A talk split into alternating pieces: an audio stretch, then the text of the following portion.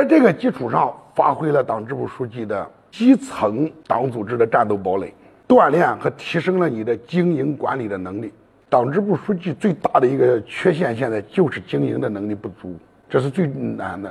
这些人在村里干党支部书记，最大的优势就是对村情特了解，哪一个户家，哪一个什么社会关系，什么脾气性格都特别清楚，甚至谁家哪个门头上哪一块砖啥时候丢了，他都能知道，这是优势。